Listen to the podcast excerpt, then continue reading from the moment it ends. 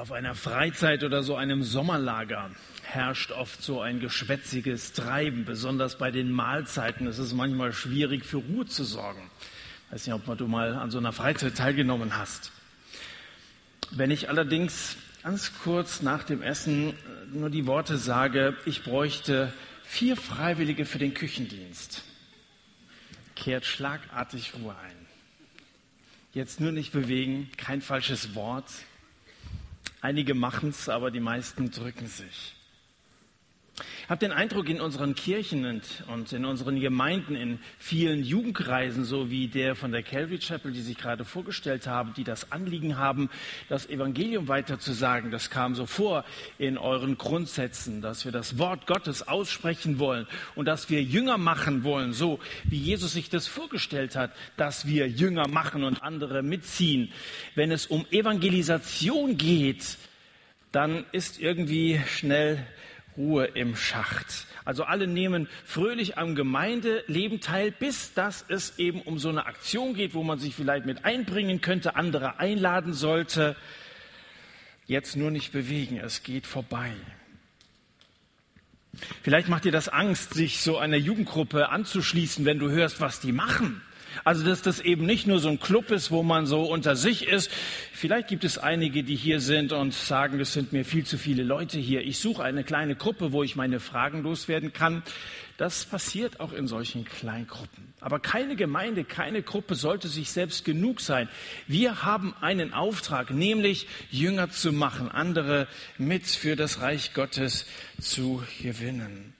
Aber du sagst vielleicht, ich kann nicht reden ich lade nicht gerne andere Leute ein.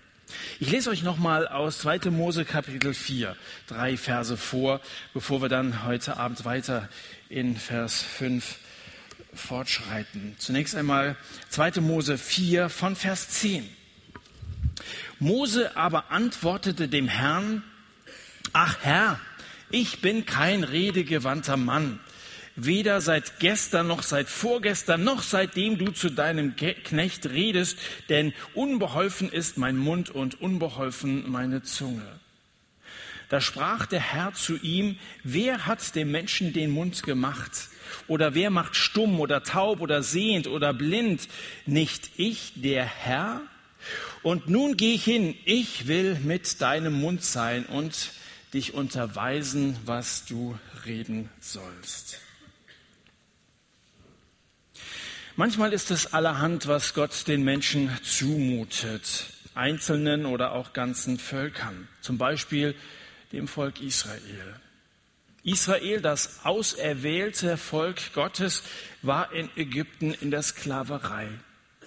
Und Mose, das auserwählte Werkzeug Gottes, hatte einen Ägypter erschlagen und war in der Wüste untergetaucht. Und nach 40 Jahren holt Gott ihn aus der Versenkung und er gibt ihm den Auftrag, geh hin, denn ich will dich zum Pharao senden. Zu der höchsten Staatsmacht, die man sich überhaupt vorstellen konnte zur damaligen Zeit. Ich will dich zum Pharao senden, damit du mein Volk, die Söhne Israels, aus Ägypten herausführst.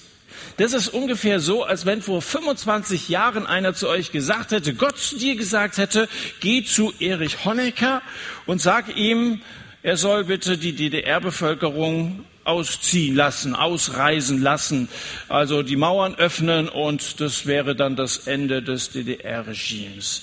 Vor 25 Jahren wäre das Wunder von Berlin, es gab mal so einen Fernsehfilm, der so hieß, wäre das Wunder von Berlin undenkbar gewesen. Aber dieses Wunder ist geschehen. Und es hat damit zu tun, dass Gott Wunder tun kann. Und viele haben damals, besonders in Dresden, in der, in der Frauenkirche und an vielen anderen Orten im ganzen Land, Ost und West, dafür gebetet, dass dieses Regime ein Ende findet. Gott kann Wunder tun. Gott kann befreien. Er kann und er will das machen. Er ist Gott, er allein. Was ist mit Mose? Was ist mit uns als den Werkzeugen? Also wenn Gott Wunder tun kann, dann ist es ja seine Angelegenheit, dass er Leute, Menschen errettet. Nun, dieser Mose, er soll mitmachen. Er soll sich einfach als Werkzeug zur Verfügung stellen. Natürlich käme Gott sehr gut ohne Mose zurecht. Er ist auf Menschen nicht angewiesen, auf einen wie den sowieso nicht. Das ist ein ehemaliger Meuchelmörder gewesen, auf den könnte er verzichten. Und auf dich und auf mich könnte er sowieso verzichten. Er könnte. Aber er will nicht. Er will, um seinen Willen durchzusetzen, mit dir zusammenarbeiten. Ich weiß nicht warum, aber Gott braucht dich. Gott braucht dich, um Jünger zu machen. Er braucht dich, um deinen Kumpel zu erretten. Er könnte das alleine machen, aber er will, dass du an diesem gesamten Unternehmen Anteil nimmst und Anteil hast.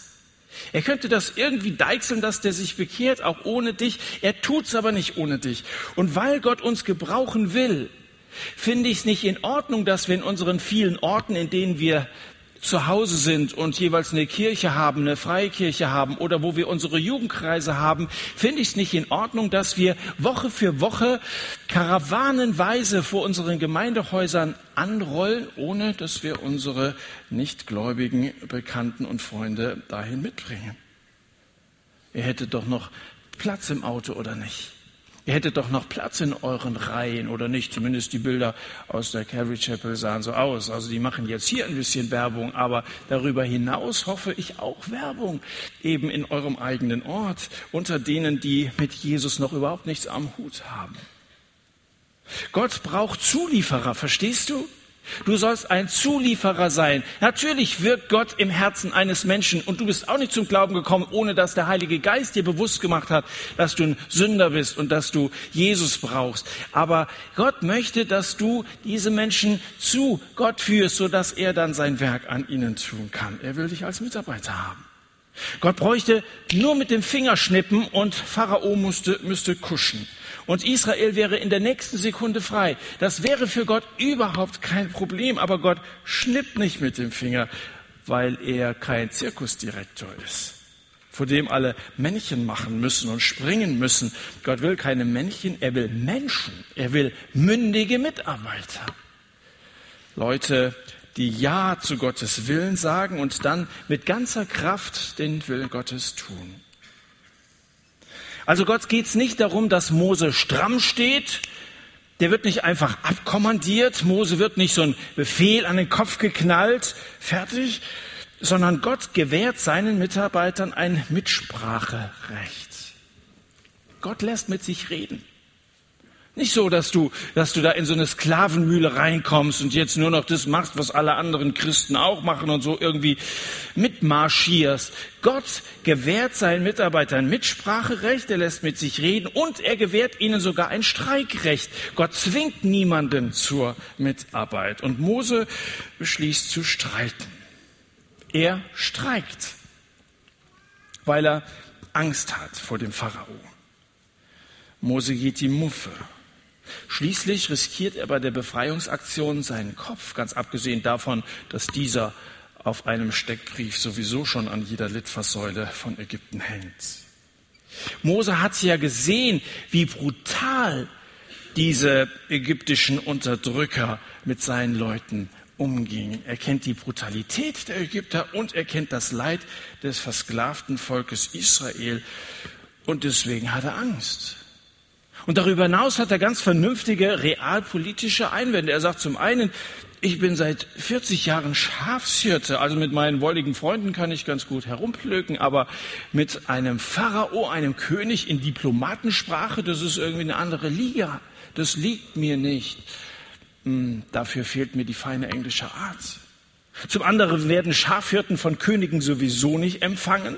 Drittens kennt ihn das Volk, das er da befreien soll, überhaupt nicht. Für die ist er ein Nobody und äh, er selbst kennt dort auch niemanden. Es sind 40 Jahre vergangen, dass er in Ägypten gewesen wäre und auch seine eigenen Leute dort gesehen hätte. Gesetzt den Fall, ich trete mich, trete also davor vor meine Leute und sage, schön Gruß von Gott, ihr sollt bitte alle mal mitkommen. Ja, die werden mir doch was husten. Ja, wer bin ich, dass ich also alleine dem Volk gegenüber schon so auftrete?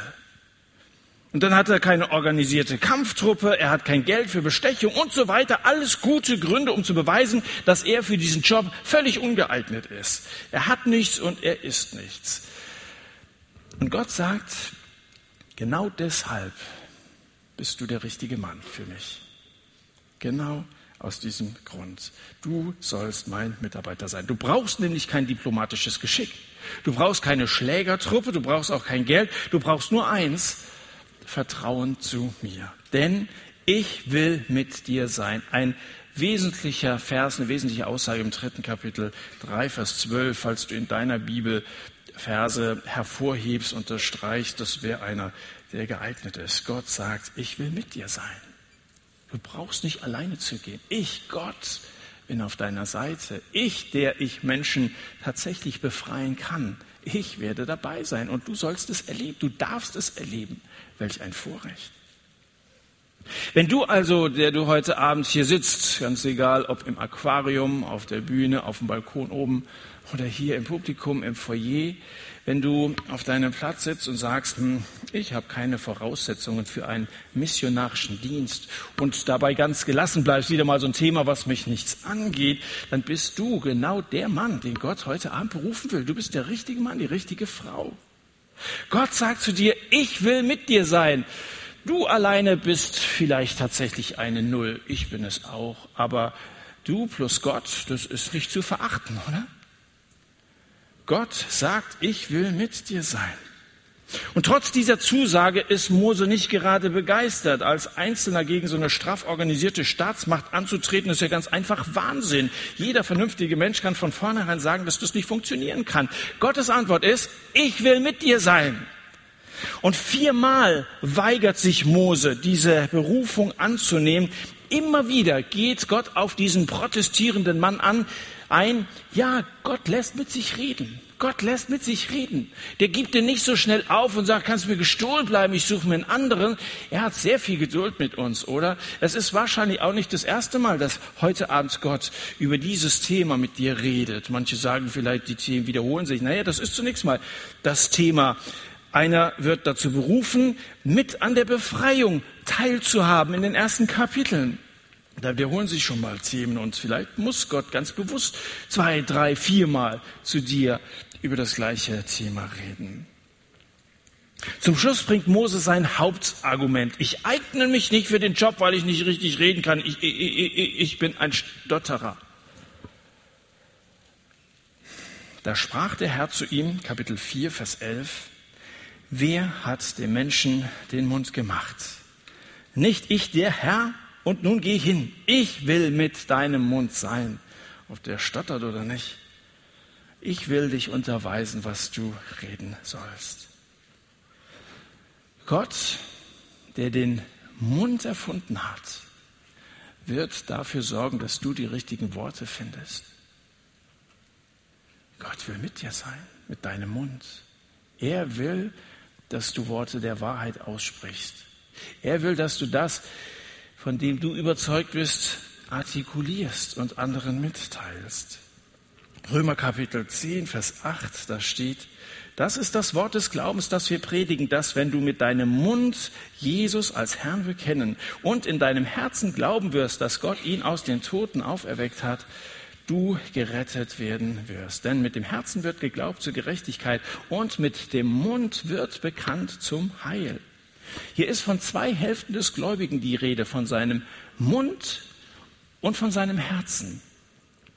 Und wenn beides zusammenkommt, dann schließt sich der Kreis. Das ist wie so bei einer Batterie. Wenn Herz und Mund mit dem Wort Gottes in Verbindung kommen, dann funktioniert der Glaube.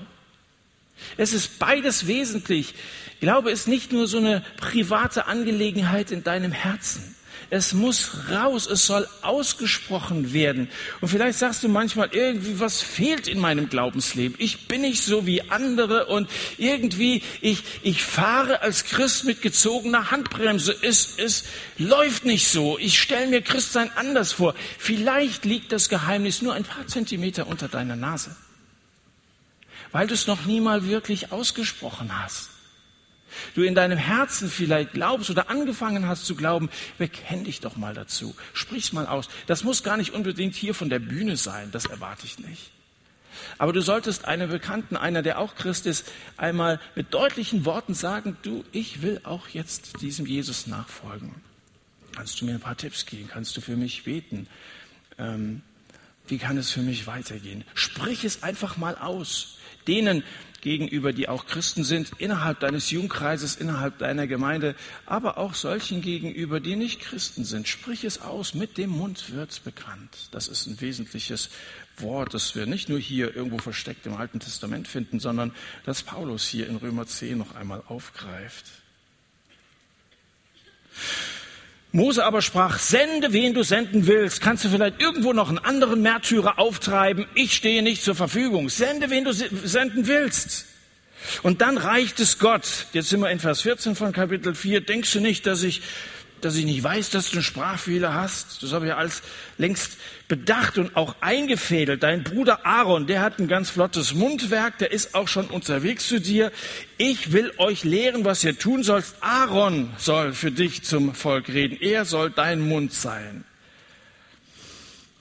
Es gibt laut Umfrage nur zwei Dinge, vor denen die meisten Menschen mehr Angst haben, als davor, einen Vortrag halten zu müssen, vor anderen Menschen reden zu müssen.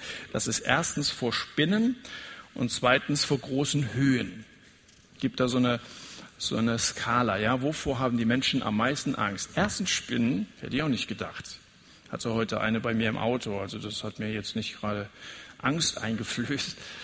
Ähm, vor großen Höhen, das kann ich nachvollziehen, persönlich ähm, und dann an dritter Stelle Vorträge zu halten. Also es gibt wenig, was den Leuten mehr Schweiß auf die Stirn treibt, als die Vorstellung, ja, vor einer größeren Zuhörerschaft etwas zu sagen. Und ich glaube, dass die Angst ganz einfach die ist, man würde sich flamieren und irgendwie vor anderen komisch dastehen. Aber das, was Paulus hier schreibt, ist ja nicht, geh auf die Bühne das, das steht nicht hier, sondern er sagt ganz einfach, mit dem Mund wird bekannt. Bekennen heißt, dass du irgendwie der Überzeugung deines Herzens Ausdruck verleihst. Und statt zu reden, kannst du auch schreiben oder singen oder einladen oder anleiten oder helfen oder vorleben und vieles andere mehr. Gib Ausdruck deiner Überzeugung, die in deinem Herzen angefangen hat aufzukommen. Mose gibt endlich nach und sich geschlagen und begibt sich auf den Weg. Er treibt seine Schafe in einem Tempo nach Midian zurück, dass sie spindeldürr ankommen. Und dann, jetzt gehen wir mal ein bisschen weiter, dann kommt dieser ganze Text, der also letzte Woche eingehend von Dirk hier behandelt wurde. Vielen Dank dir, lieber Dirk, nochmal, falls du auch diese Predigt hörst. Kapitel 5, Vers 1. Er trifft also Aaron und sie gehen gemeinsam zum Pharao. So spricht der Herr, der Gott Israels, lass mein Volk ziehen, damit sie mir in der Wüste ein Fest feiern. Und der Pharao, er antwortet, spielt sich überhaupt nichts ab. Und so ist das. Du lässt dich von Gott überreden, dass du also irgendwie mit einbezogen werden sollst. Du siehst ein, dass Evangelisation wichtig ist. Du gehst, du bezeugst und du hältst es tatsächlich für möglich, dass Gott ein Wunder tut und findest dich ernüchtert auf dem Boden der Tatsachen wieder. Man hat dir nicht geglaubt. Hast du das schon erlebt? Hast den Eindruck, hier bin ich jetzt tatsächlich von Gott beauftragt. Du nimmst allen Mut zusammen und dann steht dir jemand gegenüber, der überhaupt nicht reagiert oder so wie Pharao hier, der zumacht, der ablehnt und sagt so nichts. Also Pharao, es spielt sich überhaupt nichts ab. Erstens kenne ich überhaupt keinen Gott Israels. Und zweitens, wenn es so einen geben sollte, hat der mir überhaupt nichts zu sagen. Und drittens, ihr habt wohl nicht alle Tasten im Schrank. Ein Fest wollt ihr feiern in der Wüste, da wüsste ich was Besseres. Und dann macht er auch einen Vorschlag zu dem Thema. Wisst ihr was? Es geht's euch zu gut. Äh, ihr habt nicht genug zu tun, aber da kann ich euch helfen. Und dann erlässt er die Anordnung, die Arbeit soll schwer auf den Männern lasten, damit sie daran zu schaffen haben. Wir sind in Vers 9 und nicht auf trügerische Reden achten. Also die haben zu viel Zeit zum Nachdenken, kennt man ja. Da können wir, da können wir euch helfen, sagt er. Und damit ist die Freiheit im Keim erstickt. Also bevor die ganze Befreiungsaktion jetzt losgeht, ist sie auch schon wieder zu Ende. Und es gibt stattdessen nur Ärger. Das fünfte Kapitel ist ein Kapitel voller Ärger. Bisher bekam Israel die Ziegelproduktion äh, von den Ägyptern unterstützt. Das heißt also Lehm und Stroh wurden gestellt, aber ab sofort müssen sich das Stroh selber ran schaffen. Das heißt, die Materiallieferung wird eingestellt, aber das Produktionszoll, das bleibt genauso bestehen, wie es vorher war. Und Israel geht es schlechter als je zuvor. Das Volk mault gegen Mose, Mose mault gegen Gott. Siehst du, habe ich ja gleich gesagt, dass es so nicht geht. Lies mal die Verse 22, 23. Gerettet hast du dein Volk keineswegs, wirft er Gott vor in Vers 23. Alle sind sauer, außer Pharao. Pharao hat die erste Runde glatt gewonnen. Aber die letzte Runde entscheidet. Nicht die erste. Die letzte Runde entscheidet. Die nächsten neun Runden enden unentschieden. Gott schickt nacheinander neun Plagen, von Hagel bis Heuschrecken. Der Pharao weigert sich weiterhin stocksteif, den, Anreise, aus, äh, den Ausreiseantrag der Israeliten zu genehmigen. Und erst in der zehnten Runde geht der Pharao K.O. Dann nämlich, als Gott ihm den schwersten Schlag versetzt und alle Erstgeburt im Land sterben lässt werden wir noch später darauf eingehen. Wir neigen dazu, viel zu schnell aufzugeben. Wenn mir jemand sagt, ich habe versucht, den und den einzuladen, aber er wollte nicht kommen, dann frage ich normalerweise, wie oft hast du es versucht? Ja, normalerweise lassen wir es bei einem Mal und geben uns nach der ersten Runde geschlagen, obwohl wir gar nicht geschlagen sind und haben dabei ganz vergessen, dass Gott uns eilig gesagt hatte, ich werde mit dir sein. Lässt du dich von einer Absage sofort abservieren und sagst also, okay, dann sollte es wohl nicht so sein? Vor einiger Zeit wurden bei meiner Mutter im Garten vier Bäume gefällt. Das waren zwei Birken und äh, zwei Kiefern und noch einer. Nee, das waren ja schon vier. Ich weiß gar nicht mehr genau. Waren es vier? Ich glaube vier. Also jedenfalls in den Mittagspausen, und das hat mir echt Spaß gemacht, habe ich Holz gehackt. Die wurden also so in Scheiben geschnitten und dann, dann lagen also so richtig dicke Ringe. Ihr traut mir das nicht zu, ne? aber ich habe also in der Mittagspause schön Holz gespalten. Und wenn das recht frisch ist, dann geht das auch sehr gut. Aber es gibt manchmal so, so Baumringe, da wachsen Äste. Und gerade bei den Kiefern, da waren oft solche Apparate dabei, wo so dicke Äste durchwuchsen. Da kannst du draufhauen, wie du willst, da geht erstmal gar nichts. Und dann, naja, das war richtig schweißtreibend.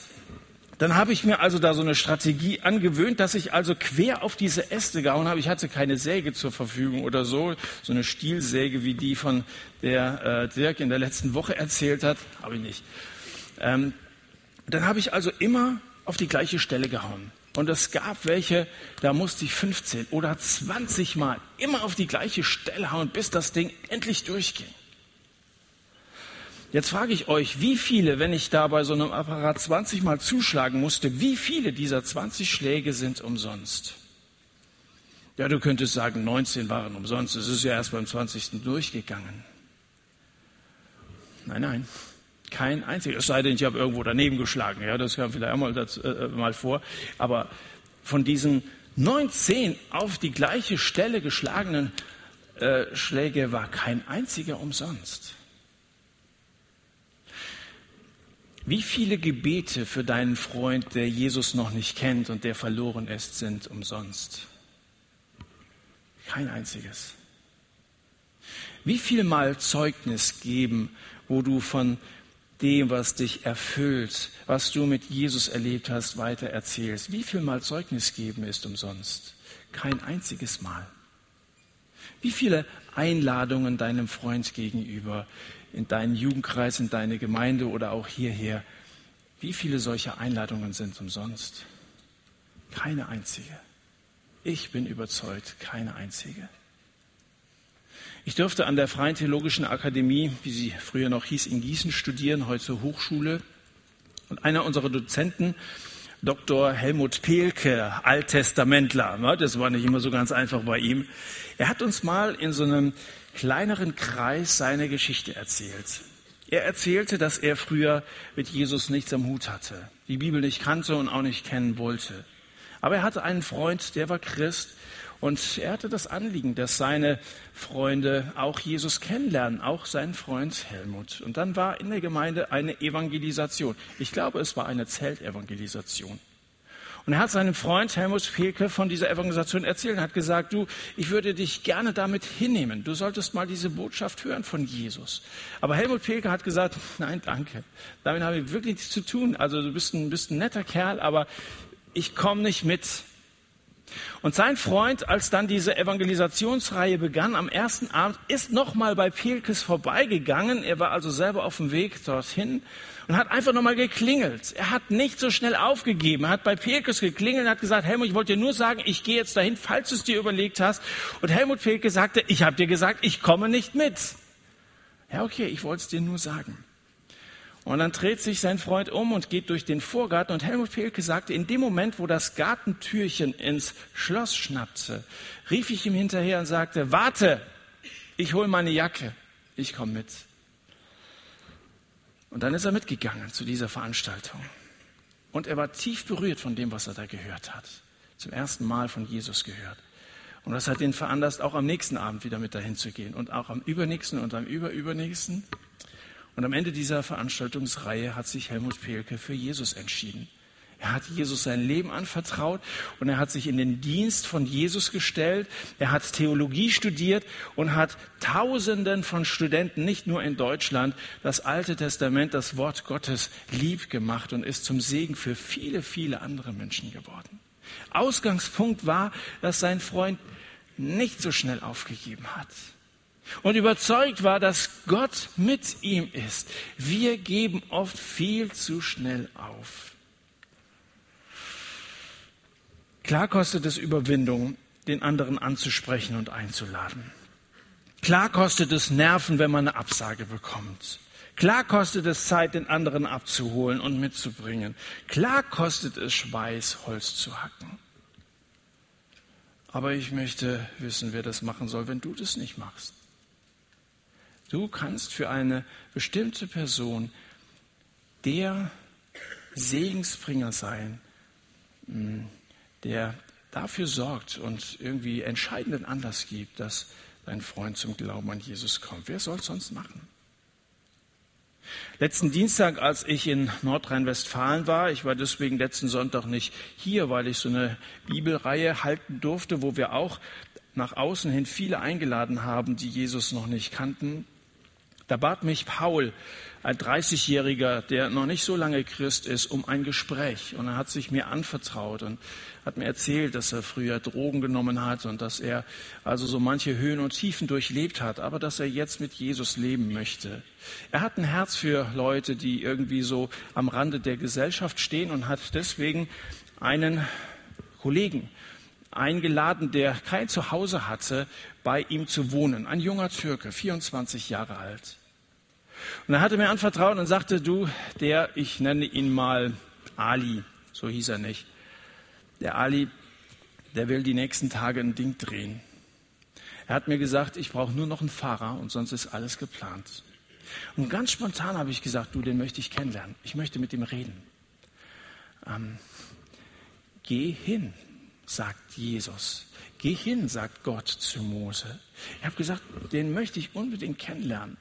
Heute Abend, es war jetzt ungefähr 17 Uhr, heute Abend habe ich einen Vortrag zu halten, aber ich sage, nach dem Vortrag fahren wir hin. Oh ja, ich wohne aber eine halbe Stunde von hier, sage ich, ist der wurscht, da fahren wir hin. Dann hat er noch gefragt, bist du heute Abend da, so, so ungefähr ab halb zehn, zehn oder so? Ja, ich bin da, alles klar, mehr wollte ich nicht wissen. Nicht gesagt, dass er mich mitbringen würde. Wir sind also zusammen hingefahren, traf ich diesen sehr netten jungen Türken an und wir sprachen miteinander. Und ich habe zu ihm gesagt, also habe von dieser Aktion gehört und ähm, du habe ihm so einige Dinge gesagt, die dagegen sprechen. Du wirst nie ein gutes Gewissen haben. Du wirst immer die Angst haben müssen, dass die Sache aufliegt. Und auf diese Weise an Geld zu kommen, darauf liegt kein Segen. Ich habe gesagt, wenn du Gott kennenlernen würdest, dann würde deine Sicht der Dinge eine völlig andere sein. In erster Linie, er sagte mir, er war fest entschlossen, die Sache durchzuziehen. Es war alles bis ins Detail geplant. Ähm, er sagte mir, er muss Schulden ähm, abbauen dadurch. Also sonst käme er nicht klar und hat sogar schon an Selbstmord gedacht. Er hat gesagt, in erster Linie hast du Schuld vor Gott. Und wenn Gott dir deine Schuld vergeben hat und durch Jesus ist das möglich, dann wird sich alles andere erübrigen. Davon bin ich fest überzeugt. Und ich habe von anderen gehört und andere erlebt, äh, bei denen das auch gegangen ist. Warum soll das bei dir nicht gehen? Und nachdem er am Anfang so entschlossen war, wurde er im Laufe des Gesprächs, wir mindestens eine Stunde geredet, er wurde immer stiller. Und am Ende habe ich zusammen mit ihm gebetet. Und das hat ihn sehr berührt. Und dann sagte er mir zum Abschied, ich habe viel nachzudenken. Paul sagte mir am nächsten Tag, Mittwoch, er hat die Nacht nicht geschlafen und hat mir am nächsten Morgen gesagt, dass er diesen Kuh abbrechen würde. Ähm, dem Herrn sei Dank. Was jetzt noch passieren muss, ist, dass er sich bekehrt und dass das, was Gott angefangen hat, zu ihm zu sagen, irgendwie bei ihm richtig ankommt und er ganze Sache mit Jesus macht. Weißt du, so vielen Menschen, auch in deiner Umgebung, du kennst doch auch Leute, die kaputt sind. Gerade die kaputt sind und gerade die, wo du sagst, die sind so weit weg von Gott, haben so ein Bedürfnis, diese Botschaft zu hören. Die müssen befreit werden. Exodus ist das Buch der Befreiung, des großen Auszugs aus dem alten Leben. So vielen Menschen könnte geholfen werden, wenn sie erst einmal mit Jesus bekannt gemacht würden. Wie viele hundert Jugendliche leben in deinem Ort, wo du zu Hause bist? Auch hier in Dillenburg. Also es ist ja interessant, dass, wenn man sich die Nummernschilder mal draußen auf dem Parkplatz anguckt, dass tatsächlich sehr viele aus dem riesigen Radius hierher kommen, aus Dillenburg. Mir noch lange nicht genug. Wie viele leben hier in Dillenburg und wissen nichts von Jesus? weil die Christen zu faul sind, sie einzuladen und sich nicht noch zusätzliche Arbeit aufladen wollen. Lass dich also nicht von Moses Ausreden inspirieren, sondern von seinem anschließenden Gehorsam. Ausreden sind oft faul. Mose war wahrscheinlich der Meinung, dass er eigentlich genug im Leben gearbeitet hatte. Er ist 40 Jahre Schafshirte gewesen. Der hatte sich seinen Lebensabend wahrscheinlich anders vorstellen können, als nochmal zum Leithammel befördert zu werden. Aber was wäre denn dann aus Mose geworden? Die Abende des Lebensabends hätte er zusammen mit seiner Frau am Kamin verbracht. Die Frau von Mose stopft die Socken und Mose stopft die Pfeife. Mose redet äh, oder, oder, oder seine Frau redet, ohne ein Thema zu haben. Mose trinkt, ohne Durst zu haben und so. So geht das ja in gut bürgerlichen Häusern normalerweise zu. Wenn du dir dein Leben so vorstellst, Mose wäre namenlos gestorben unter den zahllosen Menschen der Frühgeschichte. Aber nachdem Gott ihn in sein Unternehmen mit einbezogen hatte, zog er, Mose, es vor, und jetzt sind wir im Neuen Testament, Hebräer Kapitel 11, 25, er zog es vor, lieber zusammen mit dem Volk Gottes geplagt zu werden, als den zeitlichen Genuss der Sünde zu haben, indem er die Schmach des Christus für größeren Reichtum hielt als die Schätze Ägyptens, denn er schaute auf die Belohnung. Er zog es vor, lieber mit dem Volk Gottes geplagt zu werden, statt den zeitlichen Genuss der Sünde zu haben. Was ziehst du vor? Das sind zwei Angebote. Entweder es bleibt alles beim Alten und du bleibst auch in deiner Sünde, oder aber du nimmst tatsächlich Nachteile in Kauf. Es ist Nachfolge hat oft Nachteile, aber lässt dich mit einbeziehen in Gottes Unternehmen, indem du den Schmach des Christus für größeren Reichtum hältst als die Schätze dieser Welt. Schau auf die Belohnung. Es ist leicht, Gott zuzustimmen. Es ist okay, gut zu finden, dass Gott Unterdrückte befreien will. Aber es ist was anderes, selbst zum Pharao zu gehen und zu sagen, let my people go. Aber anders tut es Gott nicht. Gott führt sein Volk heraus, aber er tut es durch Mose. Gott verändert die Welt, aber er tut es durch dich. Er erneuert die Gemeinde, er tut es durch dich. Gott spricht Menschen an, aber er tut es durch dich. Ja, durch dich. Manchmal stelle ich mir so vor, dass ich mit 70 Jahren zurückschaue auf mein Leben. Was werde ich dann sagen? Warum habe ich nicht mehr gewagt? Warum habe ich nicht mehr diesen Auftrag, den Gott mir gegeben hat, mit Nachdruck ausgefüllt? Ich hätte, hätte mehr erreichen können. Warum habe ich die spannendste Sendung verpasst, die es überhaupt nur gibt? Die Sendung Gottes in diese Welt. Wir wollen jetzt so eine Zeit der Stille haben. Eine Zeit, wo du das, was du heute Abend gehört hast, noch einmal vor Gott reflektieren kannst. Vielleicht ist dir heute Abend eine Person in den Sinn gekommen, die dir schon lange auf dem Herzen liegt, dann sprich mit Gott darüber. Gott sagt, ich will mit deinem Mund sein. Nimm dir vor, etwas zu sagen von deiner Hoffnung in deinem Herzen. Im Herzen wird geglaubt, aber mit dem Mund wird bekannt zum Heil. Nimm dir vor, ihn anzusprechen oder sie anzusprechen, ein Zeugnis zu sein. Und bei all dem sagt Gott nicht ohne dich. Gott sagt zu dir, nicht ohne dich, ich will dich mit einbeziehen. Ich tue es aber nicht ohne dich. Und dann sag, oh ja, Herr, dann aber nicht ohne dich. Und Gott bleibt dabei, ich werde mit dir sein. Sprich mit Gott darüber. Lass uns eine Zeit der Stille haben, für viele, viele Menschen beten. Und ich werde die Zeit der Stille mit einem Gebet abschließen.